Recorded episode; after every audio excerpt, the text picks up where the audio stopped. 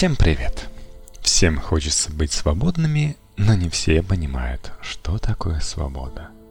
В основе практик духовных учений в конечном итоге всегда оказывается собственное «я» человека, как последнее и единственное препятствие для освобождения. Сократ призывал «познай самого себя», а Будда называл победившего себя величайшим из победителей. Вместе с ведущей канала Настигла Нафмедия разбирается, что известно о нашем «Я», почему духовные практики настаивают на необходимости избавиться от эго, и есть ли в этих призывах научный смысл. Начнем с «Я». «Я» — это ощущение, которое мы можем иметь только по отношению к самим себе – Никто другой не может назвать нас «я», и мы не можем ощутить себя собой другого человека.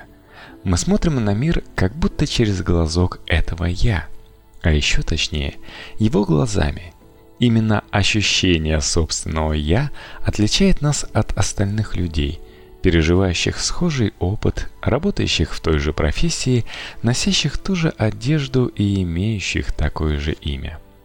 «Я» становится ниткой, на которую нанизываются бусины наших воспоминаний, эмоционального опыта, личной истории, убеждений, принципов и политических взглядов. На стрижне «я» вырастают идентичности – гендерные, профессиональные, национальные, культурные, религиозные. Их Психолог и переговорщик Дэниел Шапира называет главной причиной человеческих конфликтов, потому что мы готовы бороться за них и умирать, уверенные в них, как в абсолюте. Мы проводим всю жизнь, создавая империю вокруг «я», выбирая, что правильно его описывает, а что нет. Но существует ли наше «я» так, как мы себе это представляем? смотря в зеркало и отмечая, что новая рубашка частично отражает нашу внутреннюю суть. Вопрос о том, почему существует сознание, философ Дэвид Чалмерс назвал трудной проблемой сознания. Ее невозможно решить, по крайней мере сейчас, когда философы, психологи и нейрофизиологи даже не сошлись в едином мнении о том, что есть сознание. Наука также не может ответить на вопрос о сущности сознания и не может локализовать в мозге его ядро, ощущение «я». Попытки найти какой-то специальный отдел в мозге, отвечающий за ощущение «я», не увенчались успехом. Эти данные свидетельствуют о том, что чем бы это «я» ни было, оно не расположено в какой-то конкретной зоне, а скорее всего распределено. Несмотря на недостаток научного понимания причин существования «я», у нас нет никаких оснований полагать, что его нет. Каждый из нас утвердительно ответит на вопрос, есть ли у него неизменяющееся с возрастом ощущение самоприсутствия в собственной жизни. А если нет, это будет поводом подозревать о расстройстве деперсонализации и обратиться к специалисту. Уровень активности мозга в целом – постоянен вне зависимости от того, занимаемся ли мы чем-то напряженным или расслабленно отдыхаем. Мозг всегда работает довольно напряженно.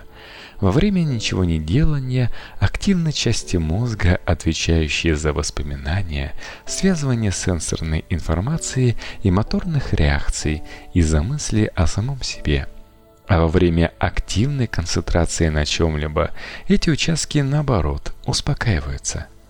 Этот комплекс называют сетью пассивного режима работы мозга, СПРРМ или дефолтная система. А посещающие нас во время ее активности мысли независящими от внешних стимулов. Оказалось, что во время активности этой дефолтной системы люди сообщали не об отсутствии мыслей, а о блуждании ума и перепрыгивании его с мысли на мысль, которое объединяло, что все они были не связаны с тем, чем человек занят на данный момент. В буддийской традиции ум часто называют обезьяной, подчеркивая, что беспокойство, неусидчивость и спорадические скачки – его базовое свойство. Интересным открытием оказалось то, что в такие моменты – ум испытуемых в основном блуждал по мыслям о собственном «я». Как я выгляжу, как проходит эксперимент, как я сказанул. Все это поток саморефлексии, вызванный активацией СПРРМ в моменты расконцентрированности. Предположительно, СПРРМ создает ощущение «я» за счет постоянной автоматической сортировки впечатлений, ощущений и воспоминаний как относящихся к нам самим или нет, характеризующих нас или нет, принадлежащих нам или нет, понравившихся нам или нет и так далее. Это автоматическое воспроизведение создает «я-нарратив», историю, которую мы начинаем считать собой – в создании этого нарратива важную роль играет реакция окружающих, которая формирует нашу самооценку. В детстве, когда наше представление о себе еще не сформированы в целом, или в новых ситуациях, в которых мы еще не разработали систему оценки, мы пока не знаем, какие мы и какими должны быть, и опираемся в формировании своего нарратива на реакцию окружающих поощрение или неодобрение.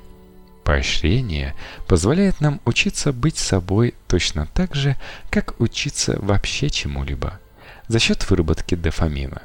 Мы уже рассказывали о том, какую важную роль он играет в обучении. Со временем поощряемое поведение перестает приносить дофаминовую стимуляцию и превращается в привычку – а мы ищем новые стимулы, которые вписались бы в нашу идентичность и принесли бы вместе с дофамином ощущение, что мы поступили. Нейромедиатор также отвечает за ощущение осмысленности и связанности поступков. Мы убеждены в существовании некоего центра, связывающего воедино наше тело и ощущение пяти чувств, наши мысли, воспоминания и опыт, убеждения, вкусы и так далее. Философ Джулиан Баджини предлагает сравнить представление о «я» с представлением о часах. Вот циферблат, вот стрелки, вот корпус, ремешок и всякие шестеренки. Но не думаем же мы, что где-то есть нематериальная сущность часов, которая позволяет физическому предмету часы оставаться цельным? Конечно, нет мы понимаем, что соединение всех этих частиц порождает функцию показывать время, а вместе с ней и сущность или концепт часов.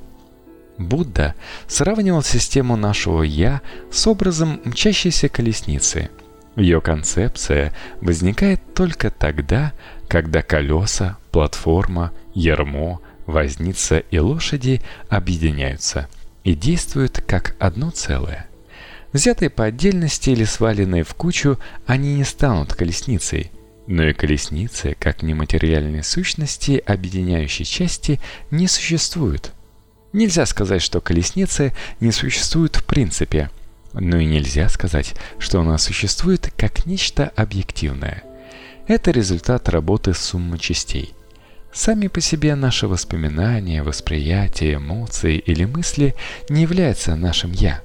Но взятые в определенном динамическом соотношении, они рождают у нас ощущение уникального субъективного существования.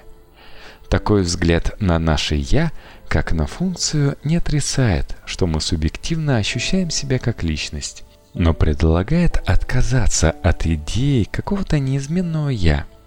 Да, Очевидно, что мы переживаем это ощущение, но также очевидно, что конкретного предмета, который мы называем «я», и который, как и все в этой вселенной, состоит из материи, пускай даже очень тонкой, нет.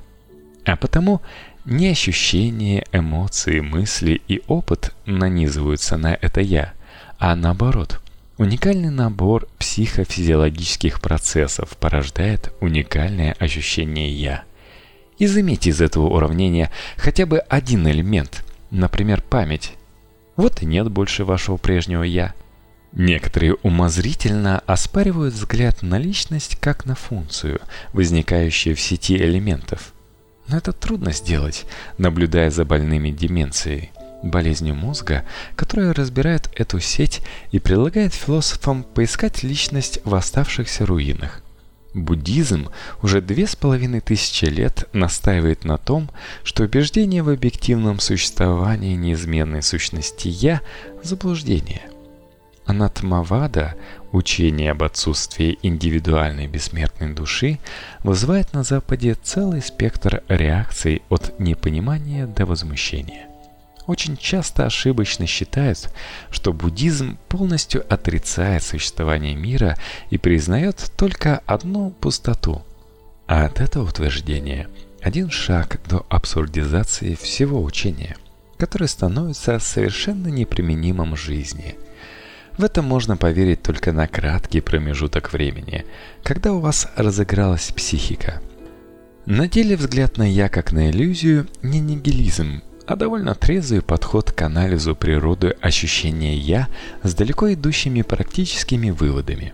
Нужно только верно его перенести на современный язык. В более древнем, чем буддизм, индуизме атманом называлась индивидуальная вечная бессмертная неизменная душа, и буддисты довольно по-бунтарски повели себя, приставив к ней отрицательную частицу «ан» и получив странное слово «анатман», не душа. Однако будто предупреждал о неверности обоих крайних подходов, как от веры в существование бессмертной души, так и от материалистического нигилизма. Материалистически настроенным непосвященным он проповедовал о душе, а более развитым и сведущим ученикам рассказывал о несуществовании «я», и даже советовал отказаться от рассуждений и размышлений от первого лица – чтобы разрушить тонкую привязанность к идее личности. Например, вместо «я воспринимаю» следовало говорить «происходит восприятие». Это позволяло его ученикам ослабить фиксацию на собственном «я» и снять очарованность языком, в котором форма первого лица как бы по умолчанию предполагает существование уникального переживающего субъекта – Буддийское понятие ан-аты «не души» относится не только к человеку, а ко всем явлениям. Имеется в виду не бездушность и бессердечность мира, а отсутствие в нем постоянства. Если есть универсальная душа, которая не рождается и не умирает, то носитель этой души должен быть неизменным и вечным. Это полностью противоречит нашему опыту и тому, что мы наблюдаем в мире – нет никакого постоянства. Сегодня мигрень, завтра изжога, а послезавтра и вовсе вставать с постели не хочется. Всегда что-то свеженькое. Когда Будда говорил «как на пустоту взирает на этот мир», он имел в виду необходимость увидеть эту изменчивость и не считать что-либо обязательным и постоянным.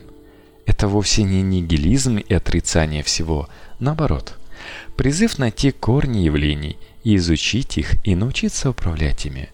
В одной из проповедей Будда спрашивает у учеников, есть ли в мире постоянство, формы, чувства, восприятия или даже самого сознания?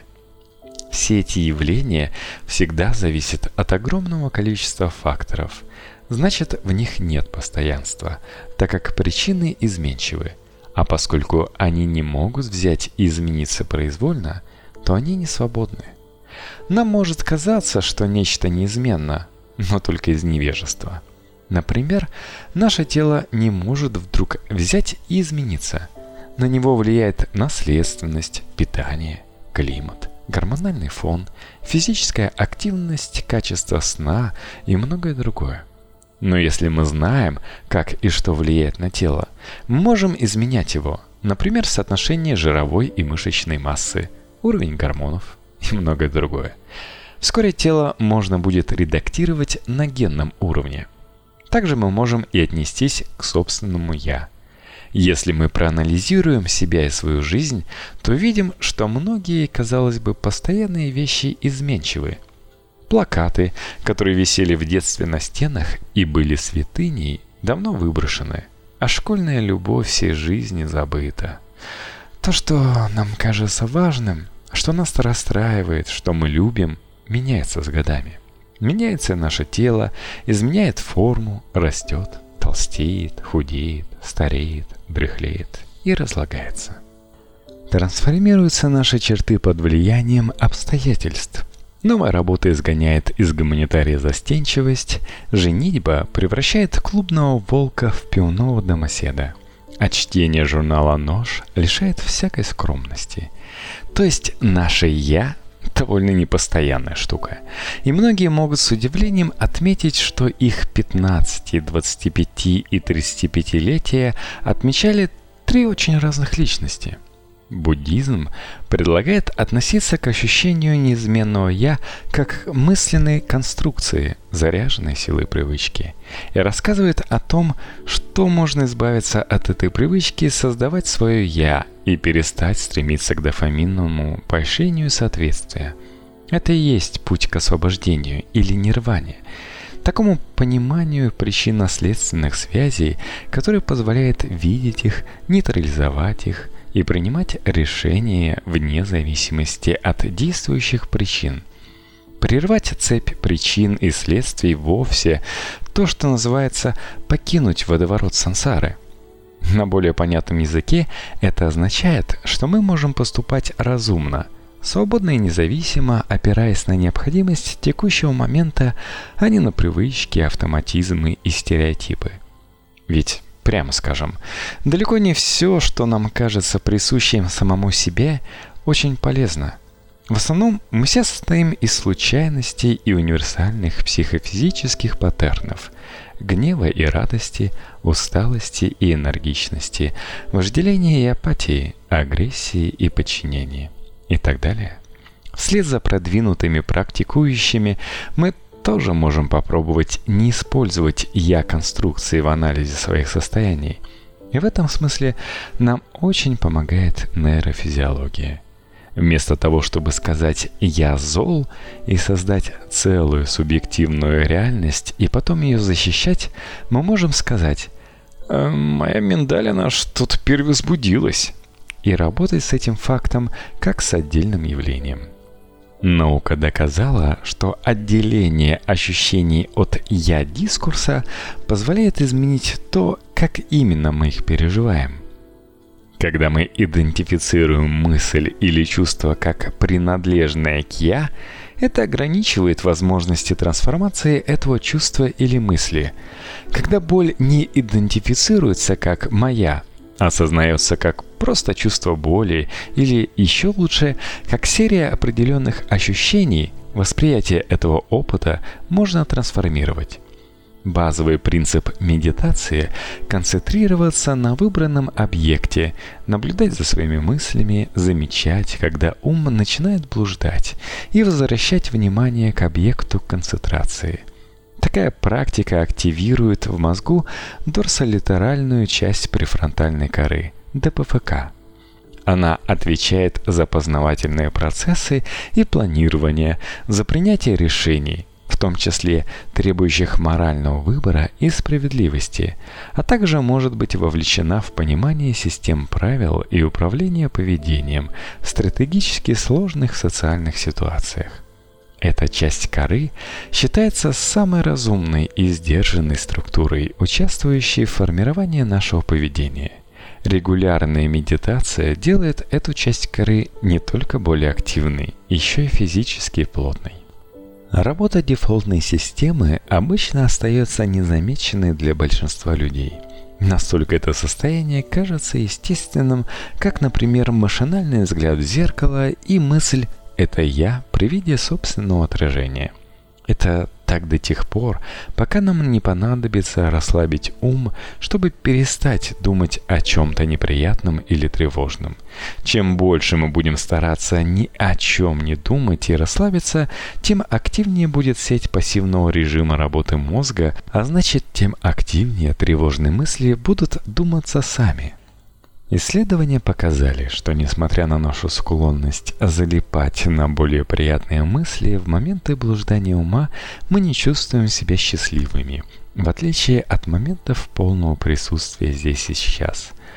Опыт отказа размышлять о первых попавшихся мыслях и умение вернуть внимание к концентрации дает способность освобождаться от двух основных стремлений, которые мы разбирали в прошлой статье – тяги и отторжения. Оба драйва можно свести к одной только силе привязанности, неспособности отлепить от себя ту или иную мысль, ощущение или чувство, будь то тяга к чему-то или отвращение. Эксперименты Джадсона Брюера по преодолению зависимости показали, что медитация на желание закурить приводила участников эксперимента к одному и тому же результату – все они отмечали, что у тяги к сигарете есть начало, подъем, пик и спад. А затем оно проходит. Желание закурить обусловлено не только физической зависимостью, но и ментальной привычкой, а иногда и накрепко прилипшей к нам идентичностью курильщика – Наблюдение за динамикой ума приводило испытуемых к пониманию непостоянства этой потребности и давало куда более высокие результаты окончательного отказа от курения, чем программа американских пульмонологов, предполагавшая отвлечение от мысли курения. Эти данные вполне подтверждают обещание из текстов раннего буддизма, когда вещи проявляются упорно медитирующему – вне сомнения исчезнут с пониманием, каждый из них вместе с причиной ее породивших. Точно так же и с любыми другими мыслями и ощущениями. Научившись наблюдать за своим умом, мы приобретаем навык изолировать мысли от цепи причинно-следственной связи, в которой она катится как снежный ком, порождая настроение, решения и действия. Так мы освобождаемся от причин, которые порождают наше восприятие и поведение и смотрим более объективно на события внешней и внутренней жизни.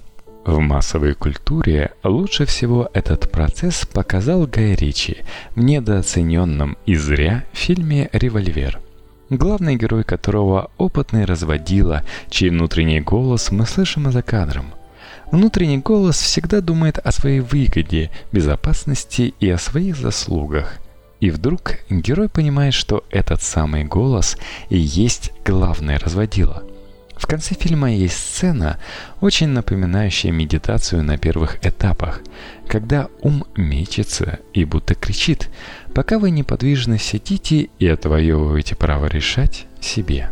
Ну или дорсолатеральные части префронтальной коры – по мере развития буддизма учение о пустоте сформировало целую школу любителей пустотности под предводительством мыслителя Нагараджуны, который говорил «Сказать, что все есть – одна крайность, сказать, что ничего нет – другая крайность. Все пусто – вот истина срединного пути». В дзен-буддизме идеи пустоты поднялись до своего апофеоза – Дзенская традиция заявляет о пустотности не просто всех явлений, но и четырех главных постулатов буддизма. Это примерно тот же эффект на Востоке, что от убийства бога Фридрихом Ницше на Западе. Дзен отмечает нашу очарованность словами, названиями, терминами, которые только ограничивают нашу свободу поступать спонтанно. В христианской традиции схожим действием обладает практика отсечения воли послушника, не смеющего принять самостоятельно ни одного решения без воли наставника. Обет послушания действует схожим образом с медитацией при правильной практике, так как оставляет много времени наблюдать за появляющимися желаниями в уме, не останавливаясь ни на одном из них, но невозможен вне монастырской жизни. На более высоком уровне абстракции в христианском богословии можно найти тот же принцип опустошения концепта «я» под названием «кенозис» от греческого «кенос» – «пустота». Этим термином описывается символическое значение уничтожения Христом своего «я» через смирение, страдание и смерть. Часто он принимает весьма буквальные формы самоуничижения, описывать которые весело получается только у Александра Невзорова. Современный буддийский монах Тханисара Бхикху предлагает называть практику освобождения от эго не отрицательной доктриной «нет я», а практической стратегией «не я», то есть как руководство к действию, свободному от стереотипов о себе – Призыв действовать с пониманием пустоты можно найти в недеянии у Лао Цзы в труде третьего века до нашей эры и в неделании у Карлоса Кастанеды в 70-е годы 20 века. Все три этих подхода технически предлагают снизить активность автоматической работы сети пассивного режима работы мозга. У Кастанеды есть даже свой термин для этого – Остановка внутреннего диалога. Все для того, чтобы осознанно и взвешенно ответить на вопрос, действительно ли именно сейчас следует поступать именно так, или это просто инерция нашего тела, эмоций, ума, привычек, социальных порядков, наконец. А после этой осознанности действовать, наконец, свободно.